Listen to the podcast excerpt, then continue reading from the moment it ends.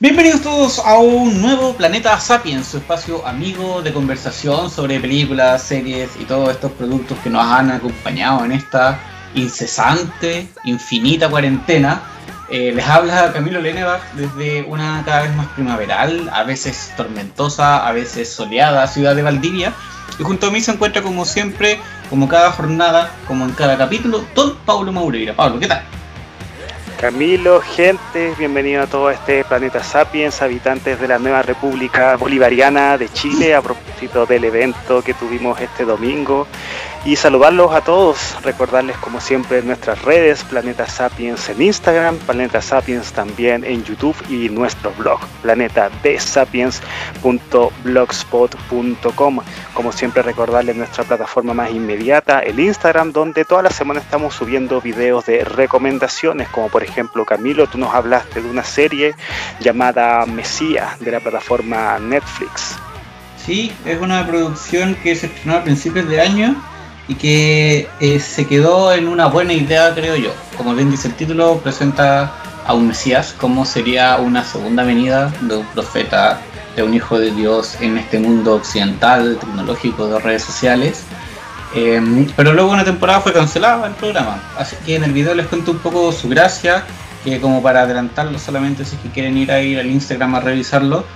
eh, tiene mucho de como de desobediencia civil, a propósito del capítulo del que vamos a hablar hoy día, mucho de, de, esa propuesta con respecto a la figura del Mesías, de un ser revolucionario que busca eh, desordenar un poco las aguas pero lamentablemente la ejecución como que en buen chileno guatea un poco. Así que bueno, ahí está el video, ahí está la serie Netflix por si quieren visitar. Por mi parte yo subí un video haciendo una pequeña retrospectiva, algo bastante breve también sobre Borat, a propósito de que este, la semana pasada se estrenó la, la secuela.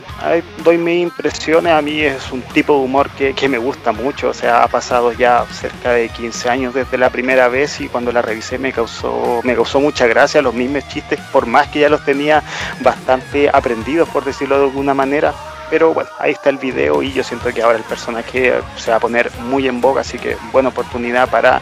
verlo por primera vez a los que no lo hayan visto o recordarlo ahora que bueno, está la secuela ya en nuestro Amazon Prime.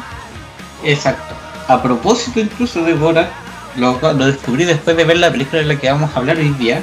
eh, hay un, tenemos a un individuo en común, al protagonista, a Don Sacha Baron Cohen, eh, que es uno de los protagonistas o uno de los personajes importantes en la cinta que nos convoca el día de hoy. The Trial of the Chicago Seven o El Juicio de los Siete de Chicago, una película, una producción original de Netflix dirigida y escrita por Aaron Sorkin,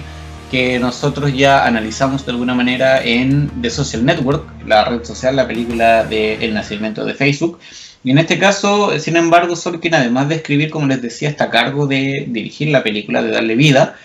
y está ambientada en el Estados Unidos del año 68, luego de que en una convención democrática en Chicago se produce una manifestación masiva en, toda la expresión donde convergen distintas eh, ramas, distintas variables, distintos grupos que se oponen fuertemente a la guerra de Vietnam. Recordemos que en Estados Unidos la guerra de Vietnam es un tema delicadísimo porque es la guerra que perdieron los gringos o que por lo menos ellos admiten como derrota. Y principalmente porque mandaron a mucha gente y los vietnamitas, bueno, en este caso sin ayuda del Dr. Manhattan, eh, lograron, o sea, sin el Dr. Manhattan por parte de los estadounidenses a propósito de ñoñerías, eh, lograron derrotarlos y sacarlos un poco de su territorio. Pero eh, en ese proceso, durante ese periodo, eh, muchos estadounidenses murió, mucha gente fue a la guerra de forma eh, injustificada, innecesaria probablemente, y la cinta comienza, de hecho, poniéndonos en ese contexto, como la televisión norteamericana, como la política norteamericana vende la idea de que la gente tiene que ir al, unirse al ejército, que no importa la profesión que tengas, no importa lo que te dediques, tienes que servir a tu patria, que básicamente es enviarte a la muerte. Eh, solo por un tema de, prestigio, solo por un tema de honor. Entonces, en este contexto, eh, vemos el juicio, repetimos el juicio a propósito de The Social Network, vemos el juicio de siete protagonistas, que eh, en el caso de los actores que le dan vida son Sacha Baron Cohen, como les decía, que interpreta a Abby Hoffman, Eddie Redmayne a Tom Hayden, Alex Sharp a Rennie Davis, Jeremy Strong as Jerry Rubin, John Carroll Lynch como David Dellinger, Noah Robbins como Lee Weiner y Daniel Flaher como John Froines. A ellos se suman un montón de, personajes secundarios como Joseph Gordon-Levitt, que hace eh, da vida al abogado Richard Schultz, eh, Mark Rylance, que da vida al otro abogado William Coons, y Frank Langella, que da vida a Julius Hoffman, que no es familiar del otro Hoffman que vimos al inicio, que sería algo así como el antagonista, que es un fiscal que se encarga de, eh, o el juez, perdón, que se encarga de, de dictaminar si es que estas personas son culpables o no de lo que se les acusa, que es incitar a la violencia, incitar a desórdenes públicos, a desobediencia civil. Y la película, que son dos horas y algo de, metraje, es eso, es tal como dice el título, el juicio a estos individuos, pero no por eso y para nada por eso se trata de una película fome, de una película lenta, de una película que no sea interesante, sino que todo, todo, todo lo contrario. Y siento que es muy importante, Camilo, de marcar el nivel de, aunque se trate de un juicio, de la entretención que te entrega esta cinta y creo que la, la, película te lo marca desde el inicio, este montaje inicial donde, como tú bien has dicho, se te muestra cuál fue la incidencia de los medios de comunicación de masa para hacer que jóvenes, gente realmente que ni siquiera muchas veces tenía la mayoría de edad, porque bueno, iban cambiando el tema de, la, de los intervalos etarios para hacerlos partícipes de la guerra, pero para que se enlistaran y como también yo creo que todos manejamos en el tema de la guerra de Vietnam, conociendo más, conociendo menos, sabemos que el nivel de brutalidad que se gestó en el Vietcong fue, fue apabullante, o sea, todos creo que conocemos las pesadillas, no sé si nucleares, pero sí esta connotación tan terrible que tiene el napalm, para los Estados Unidos es un, es un tema grave y no solamente por el tema de que, bueno, perdieron la guerra, sino también por las consecuencias que tuvo aquello, no solamente a nivel de bajas ciudadanas, sino también en este orgullo patrio que creo yo que los estadounidenses sienten de forma diferente tal vez a la del resto de las personas pero volviendo a la película, esta forma de comenzar con este, con este montaje que yo al menos lo consideré muy entretenido, o sea, hay una música que te va demarcando también los puntos y así como tú nombraste un elenco bastante extenso de personajes, esta, este, este montaje, como digo, se te, te, los muestra, o sea, de hecho hay rótulos con los cuales aparecen los nombres para que uno como espectador no se vaya perdiendo, independiente que en algún momento igual, no sé, eh, uno pueda tener ciertas, ciertas confusiones yo al menos tuve que andar revisando cada rato eh, cómo se llamaba, por ejemplo, el personaje que al menos yo considero que es el protagonista, el personaje de Eddie Redmayne, el cual es Tom Hayden, el que también es el que vemos tan muy, muy presente al principio. Vemos que él es, por ejemplo, un, un, líder de las juventudes estudiantiles que están abogando para que sus personas que, con los cuales comparten también rango etario no tengan no tengan la obligación de ir a servir aquella guerra con la que poco y nada podríamos decir que, que mantienen algún grado de filiación tanto ideológica como política y en ese sentido ese es un, ese es un concepto que la película maneja bastante, el concepto sobre la política y cómo ésta incide en no solamente en ciudadanos que han sido formados para aportar un fusil y tener que matar a gente de otro país. Sabemos que en ese sentido la milicia estadounidense debe ser de las mejor formadas alrededor del mundo, sino que en este caso en particular, para la guerra de Vietnam, se mandó a gente que, como les dije anteriormente, no tenía absolutamente nada, pero nada que ver. Pero volviendo a cómo inicia la película, siento que es un tremendo, pero tremendo inicio y también es súper inmersivo, sí. Realmente yo, bueno, yo la película la empecé a ver dos veces porque la primera vez que la empecé a ver era muy tarde y bueno, el otro día tenía que salir bastante temprano, entonces la tuve que dejar ahí, pero cuando la vi aquella vez que la dejé interrumpida dije, no, o sea, esto se ve realmente muy entretenido, entonces claro, si uno lo piensa así como, ah, pero la película igual trata sobre un juicio, entonces uno se imagina ahí, no sé, una trama mucho más lenta y por el contrario, este inicio que que es apabullante, que es vertiginoso y que creo, al menos, bueno, el 2020 ha sido un año donde no hemos visto tal vez muchas películas nuevas, pero al menos como inicia esta debe ser de mis comienzos favoritos, tal vez de toda la vida. Sí, yo creo que viste en el clavo con las expresiones que utilizaste, de apabullante, vertiginoso, porque realmente eh, los primeros, no sé, 10 minutos de, de de Chicago 7 es, una metalleta de, información, entre que te presentan a, los protagonistas, entre que te presentan lo que está ocurriendo, que te hacen entre flashback y momentos presentes, y te pone rápidamente. Lo, lo, bueno de eso, a pesar de que te entregue tanta información que de repente es difícil de, de retener, ni, si, ni hablar de digerir, ¿cachai? Como de por último saber en qué está, es que luego te permite por lo menos tener la noción general. Aquí vuelvo un poco a las cosas que hablábamos cuando nos referimos a The Social Network y esa primera escena de Mark conversando con, con eh,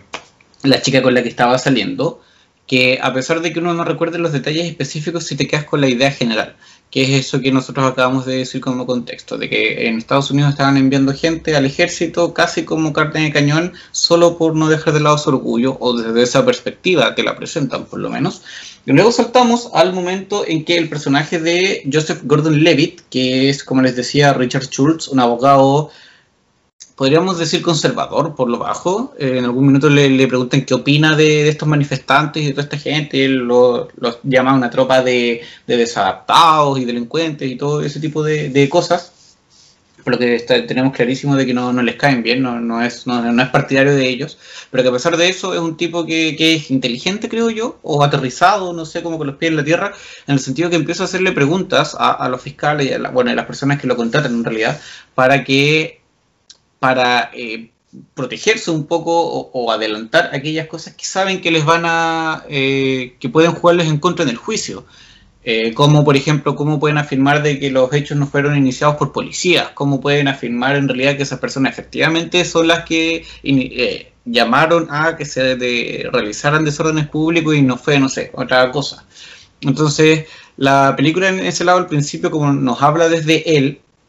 nosotros, yo creí en algún minuto que él era el protagonista de, la cinta, sin embargo, a medida que va avanzando nos damos cuenta que es una película mucho más coral, que es mucho más una historia, no es un, relato de una persona como de, de, protagonista y antagonista, de héroe y de villano, a pesar de que esos roles yo diría que están bastante definidos según la, la interacción que tienen los personajes.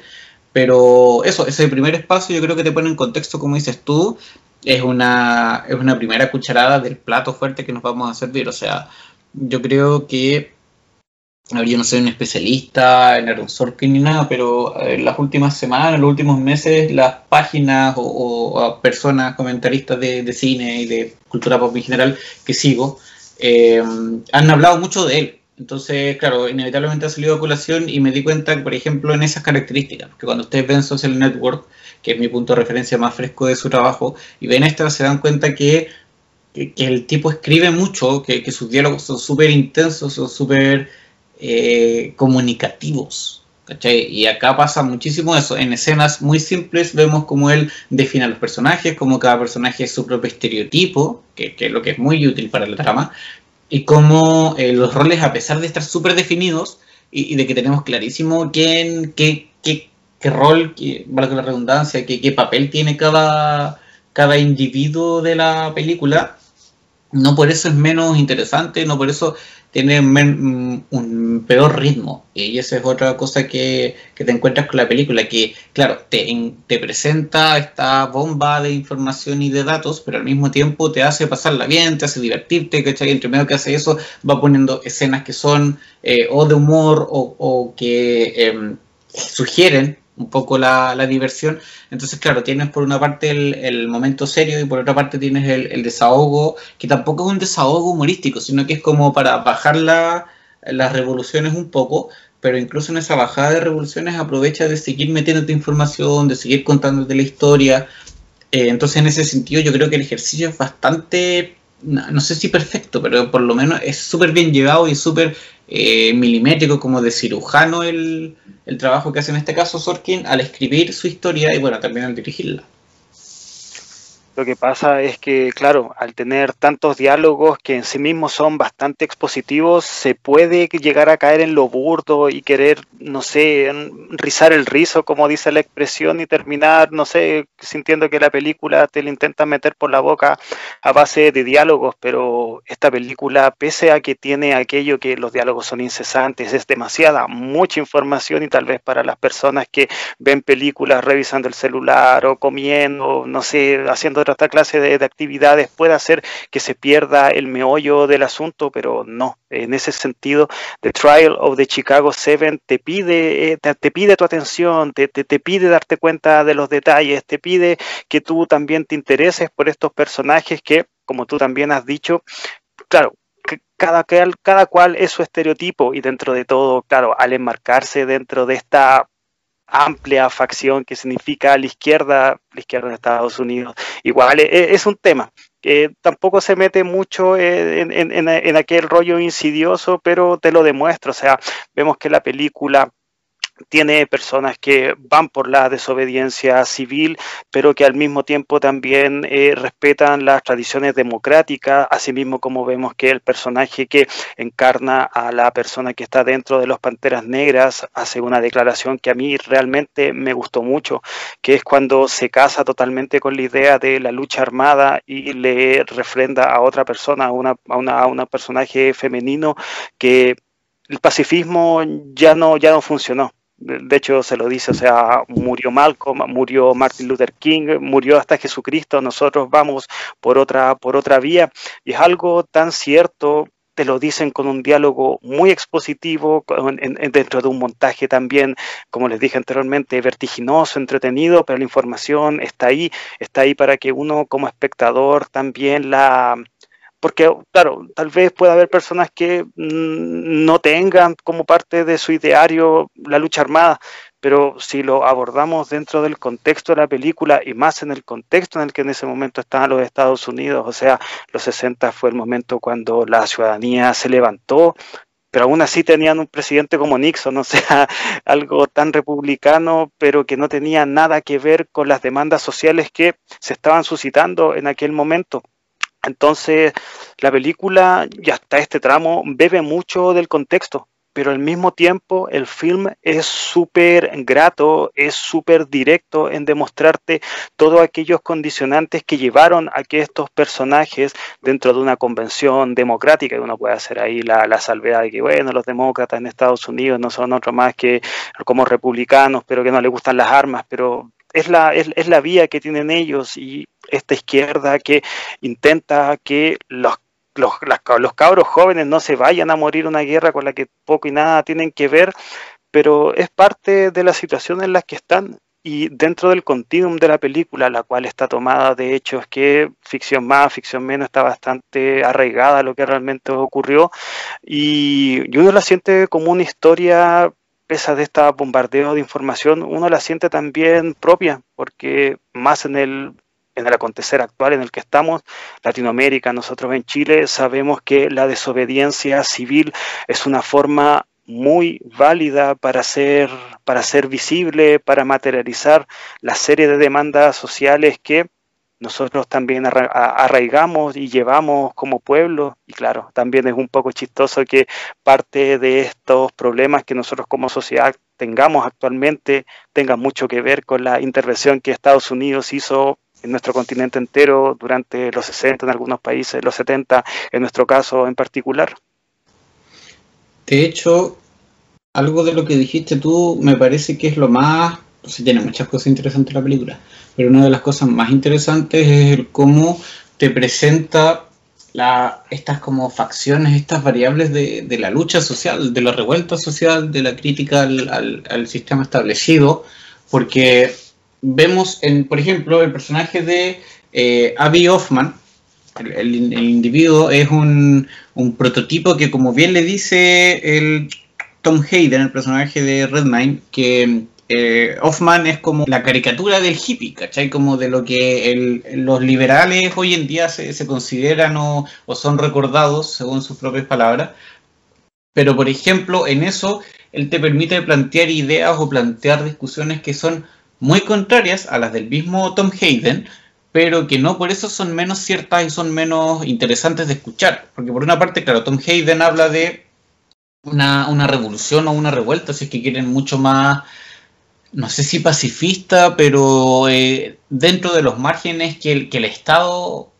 que el país en este caso, te permite respetando esas reglas como en algún momento de la película en que todos se ponen de acuerdo para no ponerse de pie, luego de que el, el juez mandara a amordazar a Bobby Seale, el personaje afroamericano que está ahí, que él alega que no tiene nada que estar haciendo ahí. Y este se pone de pie de todas maneras, eh, Hayden, por un tema de costumbre, porque de ellos, claro, es el tipo que estuvo en una situación probablemente acomodada, de familia, de estudios, etcétera. Entonces no, no ve la sociedad o no ve el funcionamiento del de, sistema fuera de él, pues no sabe cómo romperlo, cómo faltarle el respeto,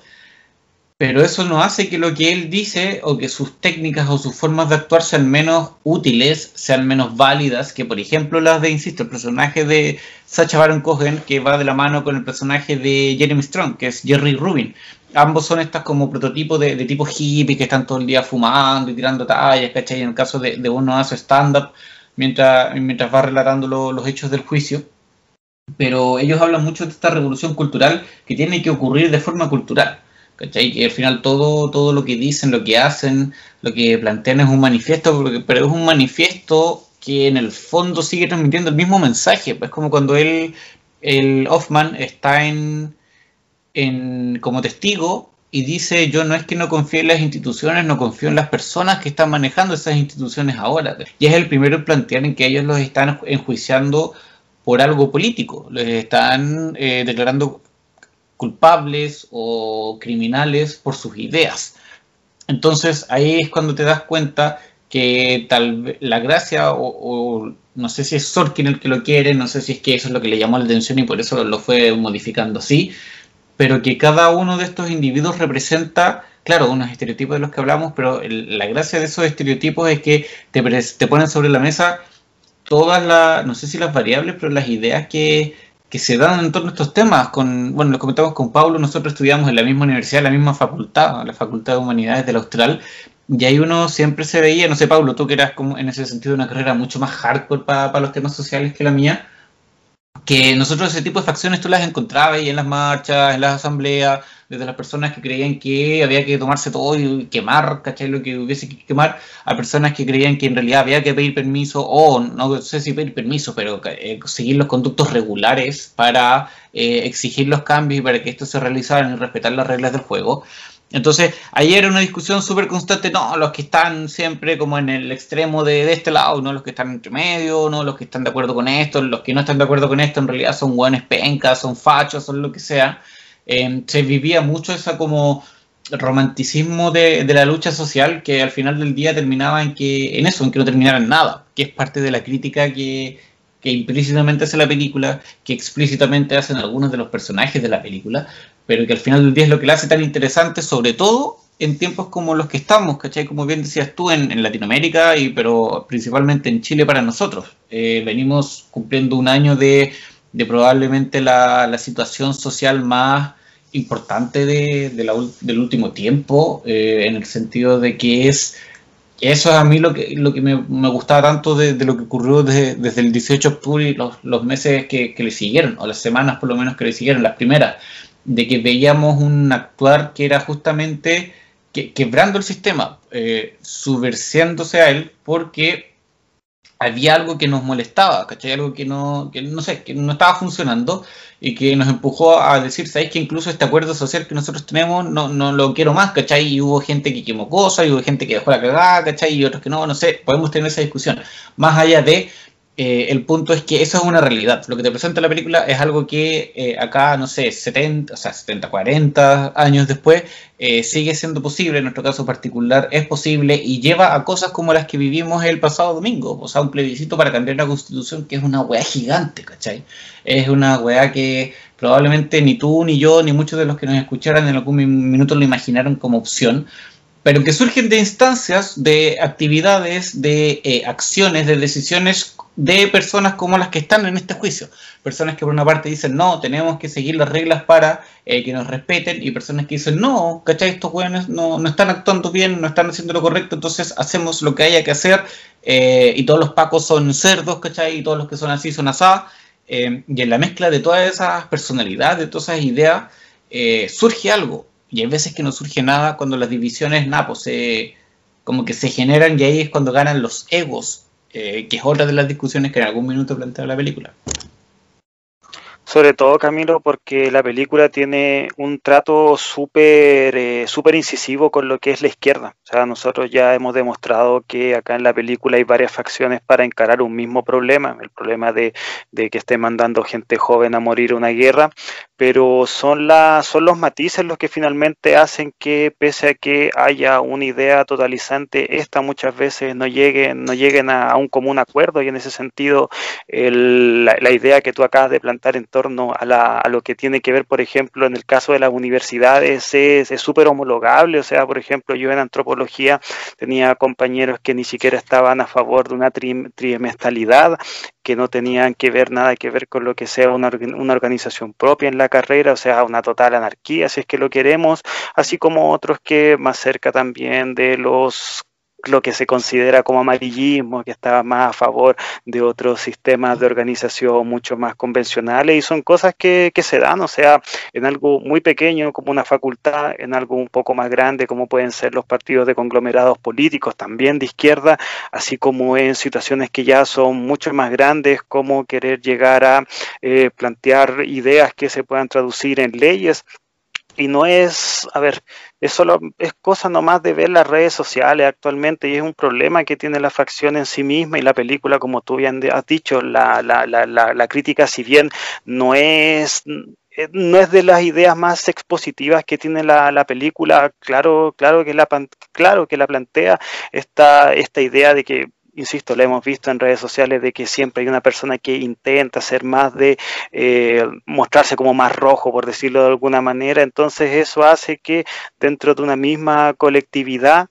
no se, no se planteen de la forma más directa, de la forma también más certera el querer llegar hacia aquello que yo creo que normalmente siempre se tiene la misma, la misma idea y la película en ese caso lo plantea. O sea, aquí vemos que son tres las facciones que están muy delimitadas, es decir, la de los estudiantes por la democracia, en el cual están Tom Hayden con, con Rubin, está este caballero de nombre Dellinger, el cual es una persona que también muy moderada de la movilización para el fin de la guerra de Vietnam, es el que más contrario se encuentra a la idea de cualquier otro tipo de, de violencia y están también los jippies, o sea, que es como esta idea también de,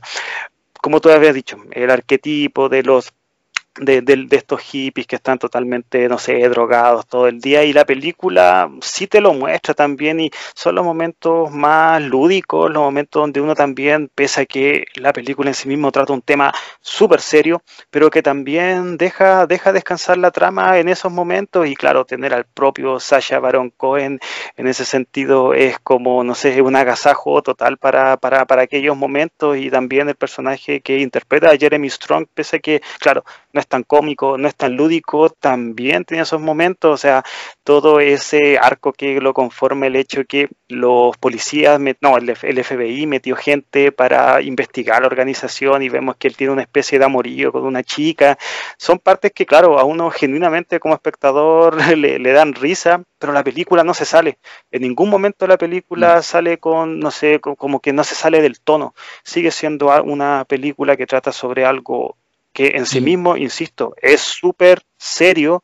y la película no pierde el foco. Y para mí, incluso en esos momentos, perdón, es que justamente lo que tú dices, la, la participación de estos dos personajes, e, es notable lo que tú dices con, por ejemplo,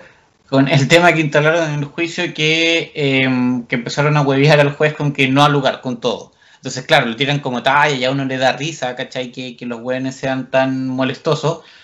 pero incluso esa ese molestar, esa talla que tiran, ese meterle el, dedo en la oreja al, juez, eh, esconde también, o sea, no esconde, sino que tiene un mensaje súper político también, que es que el weón le está diciendo que no a todos, no los está pescando, no les está, eh, está siendo el villano de, la historia.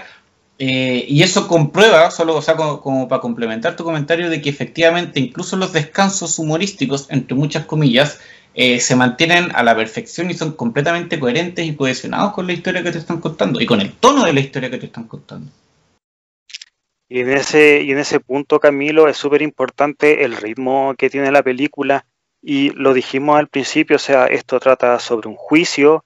pero de la forma en que te lo muestran estos constantes flashbacks para demostrarte lo que pasó realmente, o sea, esa escena cuando están hablando con el jefe del ayuntamiento y recuerdan las entrevistas que tuvieron con estas tres facciones de la propia izquierda, eh, están, están entretenidos como, como, como te lo muestran y no solamente por lo que ya, los personajes de Strong con Sasha Baron Cohen, sino todo, todo el entramado que tiene la película, no es solamente porque sacan chistes, sino que la sucesión de escenas que hay es súper vívida, o sea, desde el siento que desde el minuto uno la película se ve que tiene alma, que los diálogos son chispeantes, que se tocan formas de tema alguna vez más expositivos, otra vez de, de una forma mucho más implícita y, siempre te queda el, el mensaje. Y es una idea que también la propia película maneja. O sea, está el juicio, los personajes evidentemente no se quieren ir a la cárcel, porque bueno, qué, futuro más horrible que ir a la cárcel solamente por, por defender tus ideas, pero nos vamos acercando a esta trama, vamos conociendo a los personajes, nos vamos, vamos conociendo también cuáles son sus inquietudes para llegar a aquello que, quieren, es decir, el, que la guerra acabe, siento que es como la, gran idea totalizante, pero en, en, cierto momento ya el juicio es es el leitmotiv para que se den las sucesiones. ¿Y qué es lo que emerge? Finalmente las ideas y en ese punto esa línea maravillosa que tiene el personaje de Abby Hoffman cuando le dice a su señoría que era, era por primera vez a él lo estaban juzgando por sus ideas, yo lo encontré como de esas líneas que a uno como espectador se le quedan no solamente por el mensaje, sino también por el trasfondo que tiene esto y que a uno también fuera de la pantalla le sigue haciendo tanto, pero tanto sentido.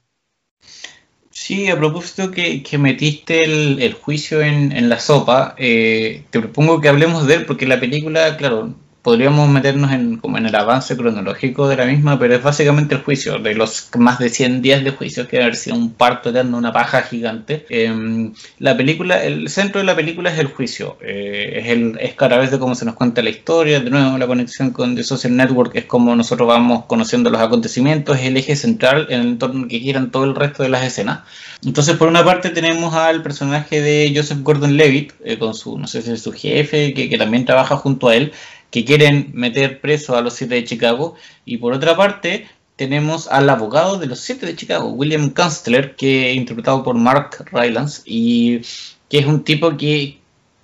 que como que de apariencia te, parece medio extraño porque no sientes que sea muy, como muy prolijo, que tiene, tiene mucha pinta ni nada, pero eh, te das cuenta que, que, es un tipo clever igual, como que yo lo, lo fui aceptando como personaje, lo fui, fui desmitificando y dejando no siendo tan considerado de esa primera imagen que uno le queda y que él trata de, defender estos tipos eh, con la medida de lo que puede, porque en ese sentido el eje central del, del juicio, sin lugar a dudas, sin lugar a dudas, es Julius Hoffman, el juez, que es un conservador, por decirlo de una forma muy, muy eh, protocolar, que no, no ha lugar a propósito de la talla, deniega muchas de las opciones llenas de eh, multas o de amonestaciones por desacato a los, eh, a los eh, enjuiciados, a los abogados, a todo el mundo, y que incluso llega al límite de llevar a amordazar a un criminal siendo investigado, a una persona que se le está acusando de algo que, que no tiene derecho a un abogado, que no lo dejan defenderse por sí mismo a pesar de que se puede, y que insisto, lo tienen metido en prisión, según lo que argumenta él mismo por ser afroamericano, y, le sacan la cresta en una habitación al lado, mientras todos saben que fueron a sacarle la cresta a la habitación del lado y lo traen encadenado y con un paño en la boca. Y a pesar de eso, el weón es capaz de decir, usted me está acusando de ser racista, es primera vez en no sé cuántos años de mi vida ejerciendo que alguien se atreva a decirme eso. Entonces, sin duda, el, juicio se transforma en ese pimponeo, en ese partido de tenis, en esa cuestión que, que es nada, pues, ¿cachai? Como Federer contra Paul Capdeville, ¿cachai? Una weá imposible. Entonces, eh, la trama, la hora y tanto de película que, que se dedica en el juicio eh, gira en torno a esa dinámica esa parte y creo que tal vez porque claro, al contarte la película con flashback no es lo que nosotros estemos totalmente todos los días, por decirlo de alguna manera, en el juicio como tal, pero lo que, lo que sí se desarrolla en aquella audiencia es, como tú bien has dicho, es súper interesante y a mí personalmente una vez que termino de ver la película, eh, claro, uno quiere ver cuánto fue ficción, cuánto fue verdad, y si es que nos centramos en el personaje de Julius Hoffman, yo al menos lo que he leído, Camilo, es que el, el, juez fue así, o sea, no está tan maquillado ese sentido medio canallesco, no, no medio, totalmente canallesco, el tipo un hijo de puta 24/7. No es exagerado su personaje. No, no, no es para nada exagerado. El tipo realmente tenía una fijación, porque ya no puede ser dicho de otra manera, una fijación con el personaje de Bobby Sale, es decir, el Pantera Negra que estaba que estaba presente ahí, él le deniega el hecho de representarse antes de aquello le había denegado ya el hecho de aplazar la audiencia porque su, porque su abogado no, estaba impedido de llegar. Y en aquella escena que tú bien has sabido detallar, cuando a consecuencia de varias eh, amonestaciones por desacato lleva a Bobby, a Bobby Sale, o sea, no es que lo lleve él, pero sí le dice a los guardias que lo lleven para que, como él dice, que lo traten como merecen. Y se tratar como mereces es una paliza donde finalmente le, lo amordazan y posteriormente lo llevan, lo llevan a la audiencia, cosa que en la, en la versión real no fue solamente algo que ocurrió un día y posteriormente se denegó, o sea, fueron varios días los que él estuvo al menos en la audiencia, en, en, aquella posición, es decir, golpeado, amordazado y, y encarnado. Y personalmente yo cuando veo esta escena, o sea, hemos hablado que la película es entretenida, que tiene humor, pero esta escena es brutal, es brutal porque independiente que el primer momento cuando tú ves la película no sabes si es que es real o no, eh, si es un shock verlo porque porque te hace sentido, o sea, por más que se haya firmado en cierto momento de la historia de los Estados Unidos, esto pasa posteriormente, un acta para que se dé que las personas de raza negra sean iguales a, a, su, a, su, a sus congéneres de raza blanca, o sea, nosotros sabemos cómo tratan a, a las personas afroamericanas, afrodescendientes en ese país y que te muestren que a una persona la sacaron de una audiencia para golpearla y posteriormente la hayan vuelto a dejar ahí con la intencionalidad de, entre comillas, recibir un trato justo, como es lo que la justicia supuestamente está velando que ocurra para todos los ciudadanos del país donde se esté ejerciendo. Y a uno como persona, aparte de ser impactante,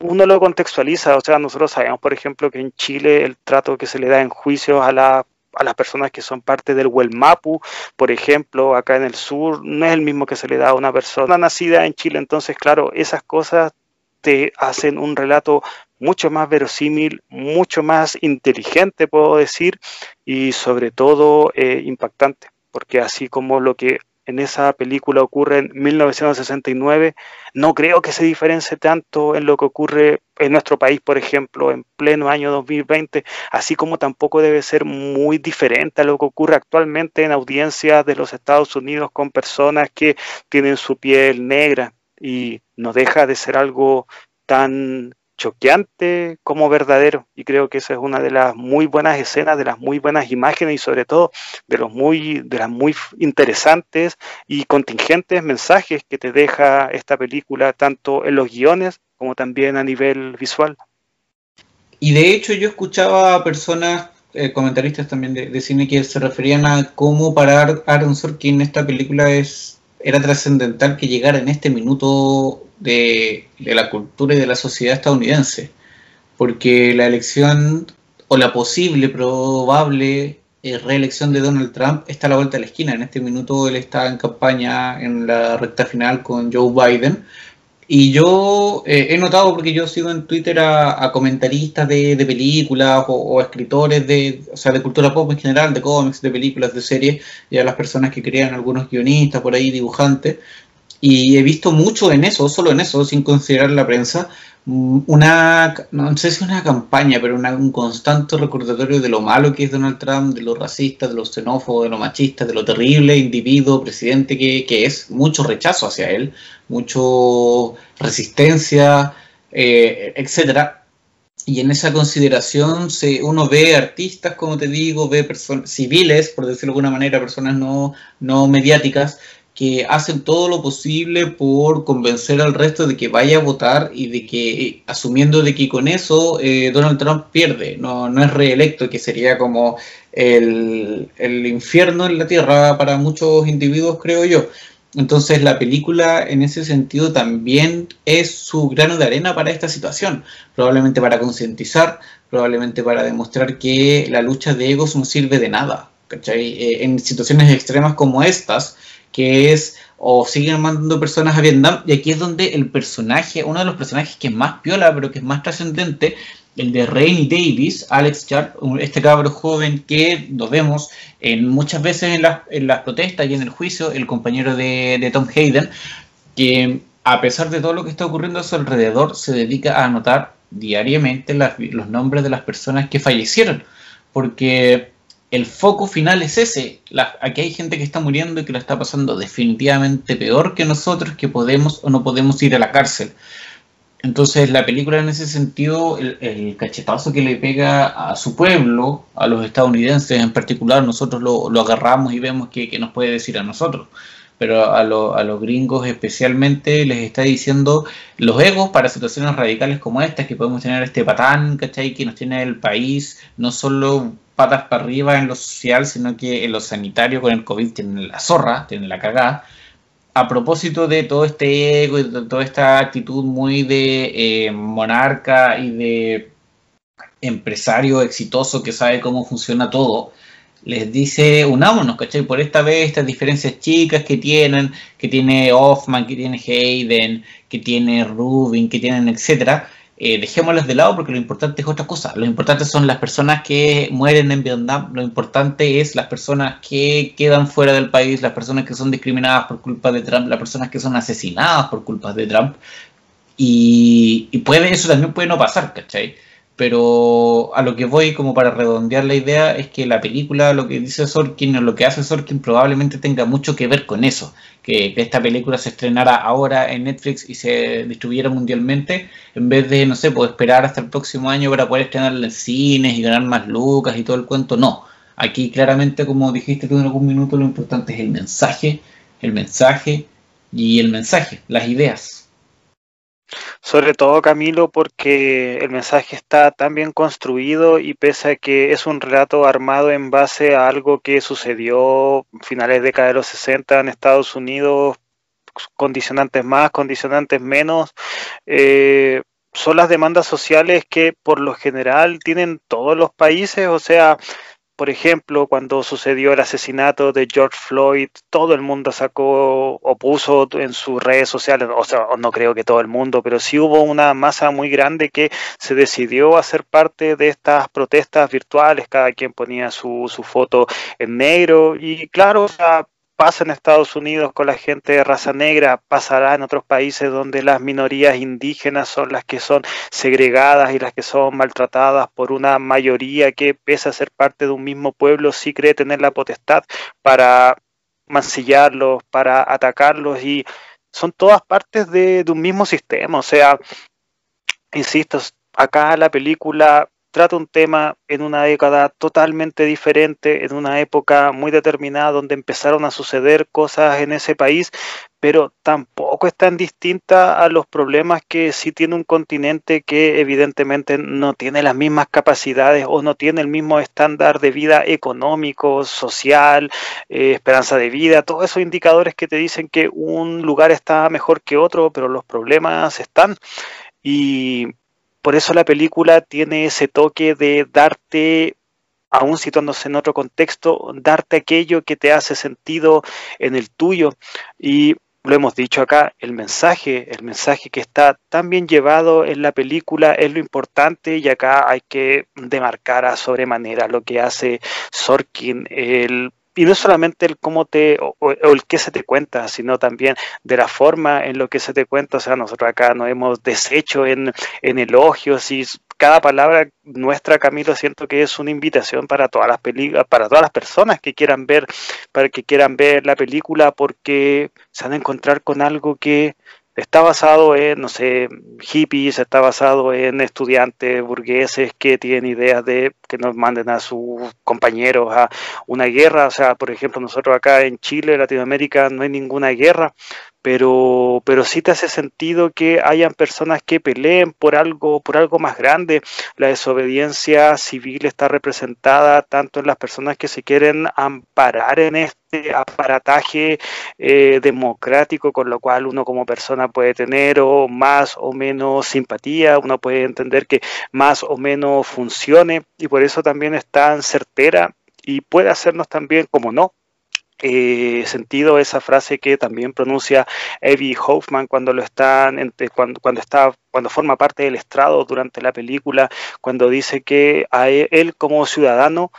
bueno a él le preguntan si es que él detesta a su gobierno y él contra argumenta diciendo que no es que deteste las instituciones, que él ama las instituciones democráticas, pero él odia a las personas que se han acaparado con ello. Entonces hay tantos matices, o sea, se puede abogar por una vía armada, o sea, yo como persona respeto mucho a quienes están dando su vida por causas que son más grandes que ellos, que son de hecho más grandes que su propia existencia, que son más grandes también del propio conglomerado, cualquiera que esto fuere. Y, la película así te lo plantea, o sea, hay personas que están por aquello que es, por ejemplo, algo tan válido como es son los derechos de las defensas civiles de las personas de raza negra, representado en el caso de Panteras Negras, que si uno se pone a analizar eso es, es, es un camión, o sea, partiendo de la propia base que los Panteras Negras nacen del simple hecho de que a ellos como, no es ni siquiera como una colonia, pero sí como personas partícipes de una propia sociedad, pero con un distinto tinte en su coloración de piel, estaban siendo pero aniquilados totalmente y en ese sentido volviendo a este, a este a este conflicto, me gustaría aprovechar a recomendar la, la serie Watchmen del año pasado, que pese a que se inserta en el canon del cómic original, en el canon de Alan Moore, eh, te sitúa la historia en la masacre de Tulsa, que para que no sepan fue un genocidio total, es algo que ocurrió efectivamente. Yo cuando veo la serie no podía creer que esa historia tan cruenta, tan brutal sea parte de la historia perdida de Estados Unidos y si, y si es que no me lo presenta una serie que proviene de los tebeos, que proviene de algo también que para mucha gente no sea tan serio, pero uno como espectador, tal vez tanta gente que se enteró que hubo un genocidio de tal manera por una serie que está haciendo, que fue emitida por, por HBO y vuelvo, son cosas que han pasado, que siguen pasando y que es necesario que de alguna u otra forma, ya sea en un libro de texto, de historia, así como también ficciones que beban de fuentes de, de, historias que efectivamente ocurrieron, es necesario que se te refresquen las ideas y también que el mismo tema de reflexionar estos, estos conflictos nos hace a nosotros como ciudadanos, como persona, como espectador en este caso, eh, no tener que volver a ello, es decir, no repetir esos errores o horrores más bien del pasado, porque al final somos nosotros mismos quienes labramos este futuro incierto en el cual estamos, pero son nuestras acciones finalmente las que nos definen, como decían en Batman Begins, pero más que nada eso, eso siento que están es tan interesante, es tan fresco y al mismo tiempo es tan directo todo lo que, lo que te plantea la película que yo agradezco sinceramente que en base a, diálogos tan certeros, tan expositivos como hemos dicho acá, se te presenten esta, estos conflictos que, al mismo tiempo son, son tan humanos y que siento que lo mejor que podemos hacer es que constantemente te estén bombardeando para, para no volver a repetirlos. ¿Puedes contarnos en qué consiste la masacre de Tulsa para los que no, no podemos conocer los detalles? Tulsa era un territorio donde mayoritariamente habían personas de raza negra, pero era una sociedad súper pujante, era de hecho, era una ciudad donde la mayoría de las personas que ostentaban el capital, es decir, ostentaban el poder, eran de raza negra y pasó que las personas, porque esto ocurre, si mal no recuerdo, muy al sur de Estados Unidos, ya la, posición geográfica puede ser que no, no la recuerde tanto, pero pasa que esta sociedad pujante también, que tenía mucho dinero de raza negra, es aniquilada por personas de una localidad eh, adyacente a esto, pero no solamente es que sean atacadas, sino que barrieron con todo y es el punto desde donde se origina eh, la miniserie de Watchmen, que bueno, en la, en la serie lo ligan al personaje de Hooded Justice y que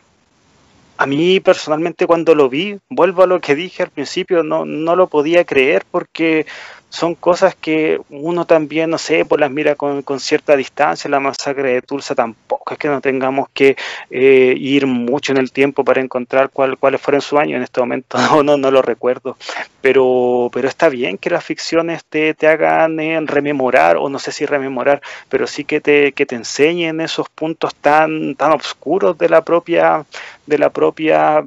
historia de, de los Estados Unidos que, claro, siempre se presentan como la tierra de las oportunidades, como este, este adalid de todo lo que está, está bien y sabemos nosotros que no es así, o sea, investigar solamente un poco al grupo de los Panteras Negras es un, un bofetazo a la cara y en ese sentido no, no es tampoco azaroso lo que le ocurre al, a la persona que era líder de este movimiento en la propia película que nosotros estamos conversando, en el juicio de los siete de Chicago, al, a la persona que lidera este movimiento es abatido a tiros y no es, tampoco es que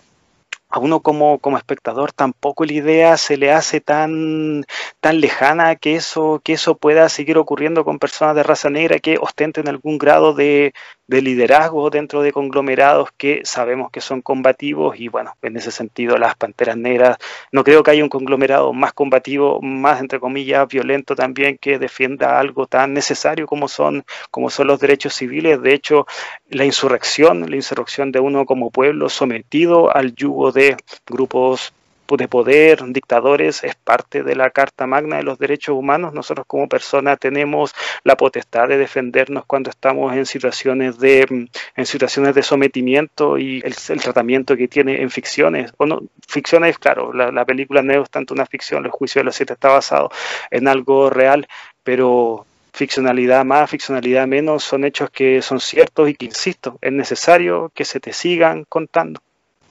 Eh, sí, porque creo que, a ver, si es que puedo hacer como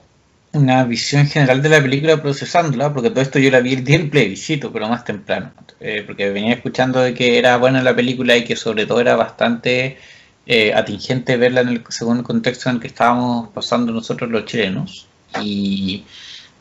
creo que, que es una de esas películas que te deja, que la, yo la disfruté mucho viéndola por muchas de las cosas que hemos conversado ahora, por el ritmo que tiene, por los temas que habla, eh, y sobre todo porque la mezcla de esos de ambos elementos, de forma y de fondo, es muy satisfactoria. Eh, haciendo un poco la, no sé si la evaluación o, pero juntando todo lo que, lo que hemos dicho hasta ahora, que hay, hay humor, hay seriedad, hay momentos dramáticos como el que acabas de nombrar tú, el asesinamiento de el líder de los Panteras Negras o uno de los líderes de los Panteras Negras que, vemos en la película, el amordazamiento del personaje de Bobby Sealer. Em, y, así las otras instancias vemos que incluso el personaje de Hayden, eh, el, individuo, pierde los estribos, como diríamos de alguna manera, se, no sé si se vuelve loco, pero aprovecha de como ayudar a su amigo rompiéndole las llantas de las ruedas del auto a, un policía y luego eso termina desencadenando una cuestión aún más grande y llegamos a una escena que además, que eso es lo otro que la película, si bien es bien literal, bien explícita a nivel metafórico, la dirección en ese sentido de Aaron Sorkin creo que permite comunicar mucho también. Me refiero a la escena de este en que vemos como, no sé si es un bar, un restaurante, en el que hay mucha gente de situación acomodada, asumimos, que están celebrando algo, comiendo, haciendo brindis y todo muy elegante, mientras en la calle, eh, que no pueden ver porque los vidrios son polarizados, está quedando la santa cagada. Eh, la policía está acorralando a los manifestantes. La, en estos puentes de, no me acuerdo cómo, cómo era la ubicación espacial, al lado de un, de un parque donde se estaba realizando el evento. Y los policías hacen ese acto que ya es como medio intimidante, o sea, no es medio intimidante, es bastante intimidante, como dice el personaje de Abby Hoffman, lo que tú no quieres ver a los policías hacer, que es esconderse las placas, esconderse el, la chapa que tiene su nombre, y el resto es historia, sacadas de chucha gigante en un montaje que está mezclado con escenas reales en blanco y negro, pero que son reales al final del día, y que lo peor de todo es que, claro, tú las ves y las ves y dices, ¿serán reales? ¿Serán solo como una técnica dramática para que dé la impresión de antigüedad? Pero más allá de eso, uno puede decir, ¿sabes que Sean reales o no, no me extrañaría que sean reales, porque hoy en día nosotros, en, un país en el otro extremo del continente, 40 años después de lo que vemos en la película, tuvimos escenas no muy diferentes el, año pasado, entre octubre y noviembre, en nuestro país. Entonces, ahí la, película te muestra eso también, pues esa disonancia, esa diferencia, ese, esa polaridad, esos dos extremos tan grandes que hay en este caso en, en el país estadounidense, pero que lamentablemente, como has dicho tú en más de una ocasión hoy día, son temas súper presentes y son súper actuales. Más allá de como de los condimentos que tenga la historia, lo que te cuentan, el plato, la comida es la misma, es exactamente la misma. Y a mí esas escenas, Camilo, cuando se iban intercalando, bueno, lo que te muestra la película con imágenes reales, escucha, mm, como tú bien has dicho, o sea, no era nada muy diferente a lo que nosotros vimos desde octubre en adelante y con todos los matices que se dieron eh, desde ese momento hasta ahora, pero lo que me llamó mucho la atención es que ni siquiera en aquellos años de los Estados Unidos la policía tiraba los gases lagrimógenos a la cara, cosa que sí ocurrió en Chile y que te demuestra lo podrido que está la institución de carabineros de Chile en nuestro país, o sea, que el salvajismo de una policía tan brutal como el, como el estadounidense no sea no sea más grande que la nuestra, a mí realmente me dejó con una impresión muy, muy grande. Y son esas cosas interesantes que tiene la película, es ese abordaje tan real, tan verosímil con, la sociedad en general y bueno, el caso chileno en ese sentido lo sentimos nosotros de forma mucho más presente, mucho más encarnizada y, y lo hemos dicho, o sea, la película tiene todas estas ideas, el abordaje, el ritmo es tan preciso como certero, entonces no, yo al menos como telespectador, o sea, disfruto mucho el final, me, me, gusta, pese a este patriotismo desbordado que tiene, que las últimas palabras del personaje de Tom Hayden, representado por Eddie Redmayne, sea cuando él le dice al, al, juez que se va a referir en forma breve, compungida y que esto va a tener un devenir bueno para su, para su sentencia y él en vez de eso se dedica a recitar el nombre de todos los soldados muertos en la guerra de Vietnam, o sea, es patriotero, pero te deja ese sentido de que el juicio da lo mismo, la violencia que ocurrió y que por la que fueron juzgados, independiente que ellos fuesen o no responsables, eso también, o sea, fue el leitmotiv para que la película transcurriera y que el relato sea mucho más tan entretenido como, como ritmo de película, así como también interesante para nosotros, pero al final nosotros también sabíamos, o sea, había un juez que no, no estaba, no, tenía en ningún momento en su cabeza dejar libre a esta gente, o sea, el grado de el grado de hostilidad con el cual trató a Bobby Sale, el grado de también, o sea, nosotros, por ejemplo, no hemos nombrado el hecho de que Ramsey Clark, que era el, el, antiguo fiscal de los Estados Unidos, un puesto que es gigantesco en ese aparataje político, va a declarar Michael Keaton, que está pero fenomenal en la película, va a declarar a favor de las personas, puesto que ellos, él como fiscal había llevado una investigación donde se dijo explícitamente que los eh, la violencia no había sido eh, iniciada por los manifestantes, sino por la policía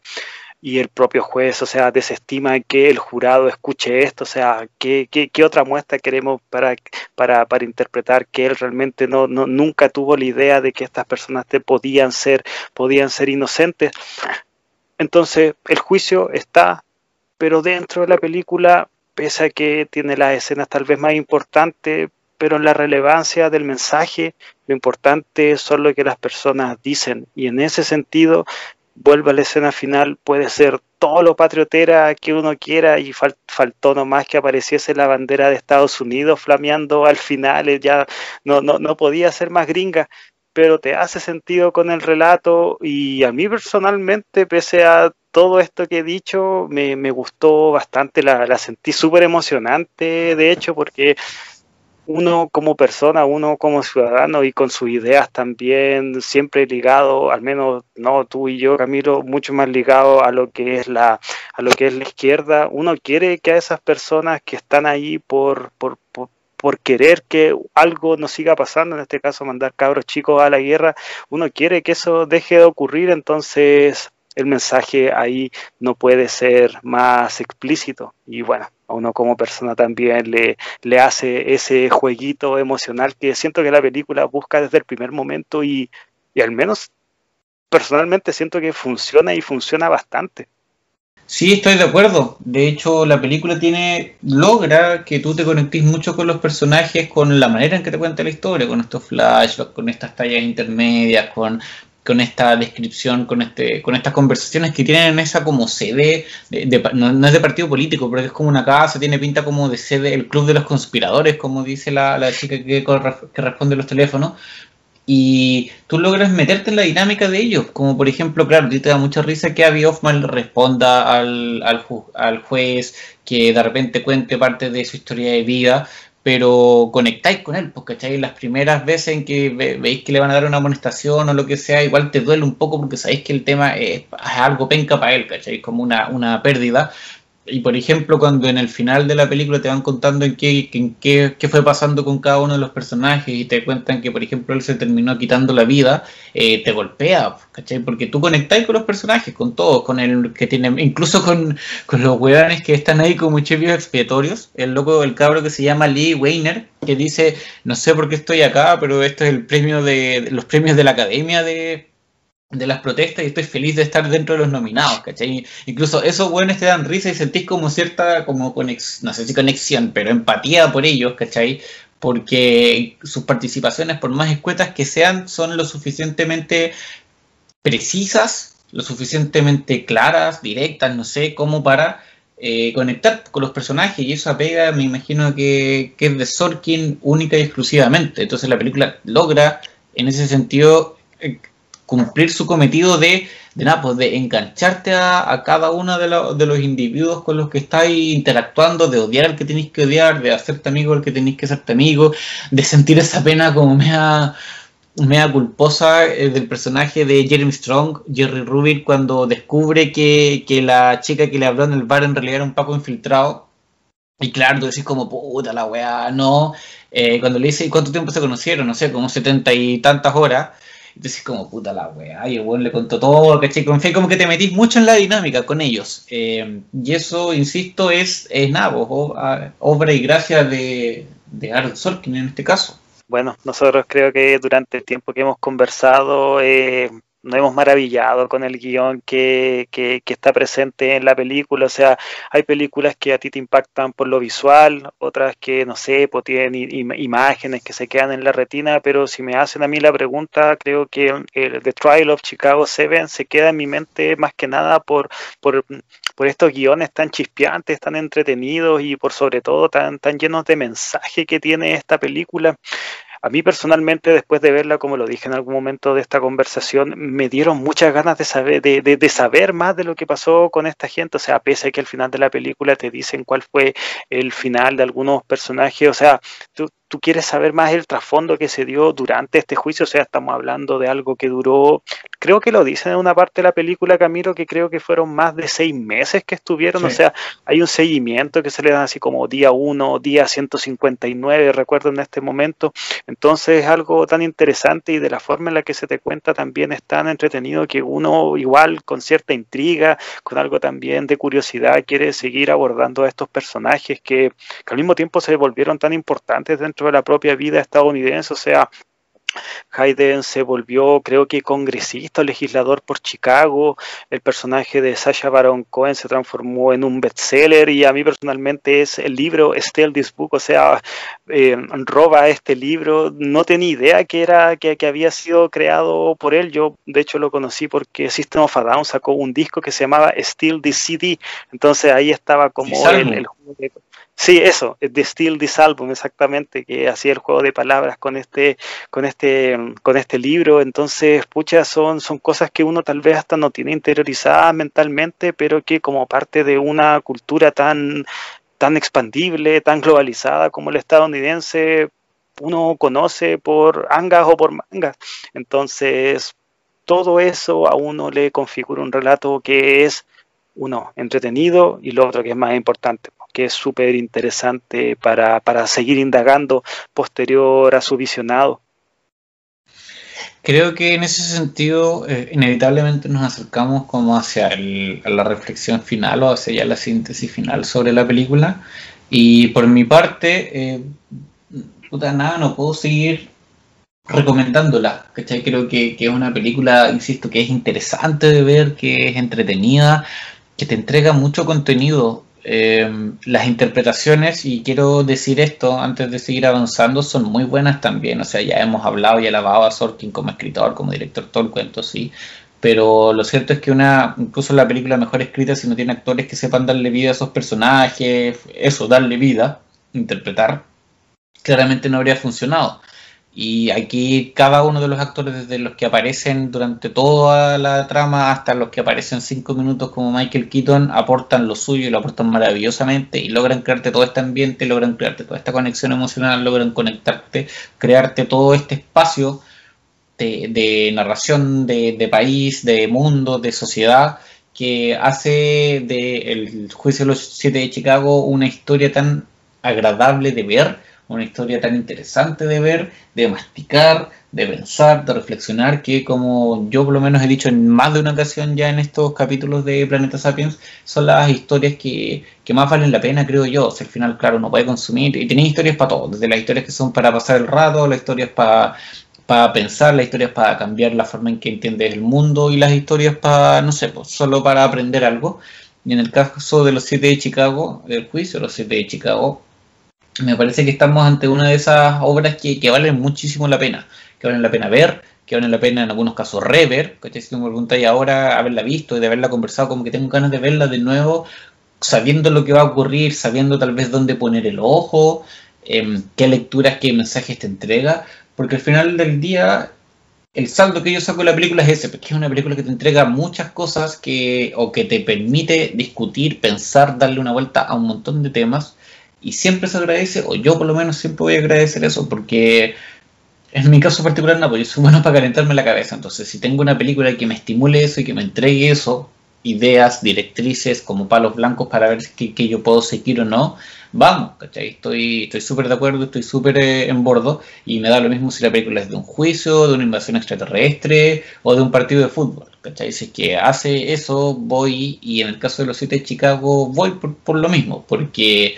aunque se trate de un juicio que dura más de 100 días, de tres o cuatro personas conversando en un pimponeo, como decía hace un rato, a pesar de que sea eso y que la premisa, de hecho hay gente que no le gusta porque no sé, probablemente por eso mismo, eh, eso no quita que lo que te están contando y cómo lo están contando sea de una forma, no sé, genial, muy disfrutable, muy entretenida. Así que eso, la valoro muy positivamente, agradezco haberla visto, qué bueno que la gente que, la había visto recomendaba y decía, bueno, verla, creo que me sumaré a ese grupo de gente porque mientras más la vea, más gente la vea y pueda disfrutarla, nada, pues mejor. Sí, y en ese sentido siento que el boca a boca que ha tenido la película es súper importante. A mí, por ejemplo, un amigo, un amigo Diego Cortés, lo aprovecho a saludar porque sé que escucha el planeta Sapiens, también me, habló muy bien de, la película. De hecho, en un momento, oye, ¿sabes qué? Lo podrían comentar en el podcast, así que ahí mi saludo a ese muy buen amigo y vuelvo. Eh, tiene muy, o sea, una vez que tú la ves, quieres que otra gente la vea porque siento que es de esas películas que te hace bien. O sea, yo, por ejemplo, todo ese aparataje, no sé, tan político, gringo, podría significar que, no sé, te dé un poco de distancia para verla, pero no, para nada. O sea, pese a que eso está presente, no es para nada un impedimento para que uno le pueda sacar el rollo social que tiene esta película, que al final creo que es lo que se eleva, lo que a mí me va a seguir. En algún momento, además que la voy a ver de nuevo. Y y al que al mismo tiempo es un obsequio que esté en Netflix, que debe ser el streaming que todo el mundo tiene, entonces, pucha, ¿quién no tiene dos horas para ver una película buena, entretenida y sobre todo que te deje algo para reflexionar posteriormente? Más en este año que no hemos tenido ningún puto estreno, tener The Trial of the Chicago 7 es un obsequio total para este último tramo del año y sinceramente espero que esta conversación que hemos tenido eh, sirva para que la gente que no sé, no, sé si a este momento haya llegado una persona que no la haya visto,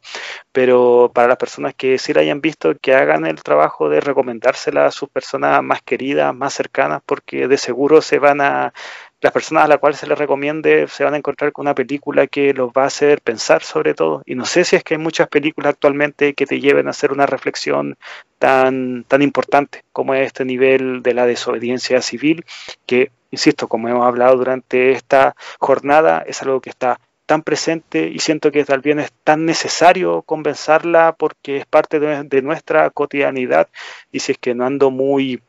no ando muy lejos en materia de pensar en lo que se viene, eh, va a estar mucho más presente y yo como persona también espero que lo esté. Paulo, ¿dónde la gente puede conversar con nosotros, dejarnos mensajes, sugerencias, ideas, putear, no sé, lo que se le venga a la mente? Lo que se le venga a la mente, Planeta Sapiens. Instagram, como siempre lo digo, es nuestra plataforma más inmediata, pero también nos encuentran en YouTube con el mismo nombre y en nuestro blog, planetadesapiens.blogspot.com. Así que ya saben, gente, Planeta Sapiens en muchas plataformas para conversar, para debatir y para sugerir también, si estamos abiertos a, a ver qué cosas se puede venir para la próxima ocasión. Gracias por estar ahí, gracias por escucharnos y nos estaremos leyendo, escuchando, tal vez algún día viendo en la próxima. Que estén bien, chau. Chau.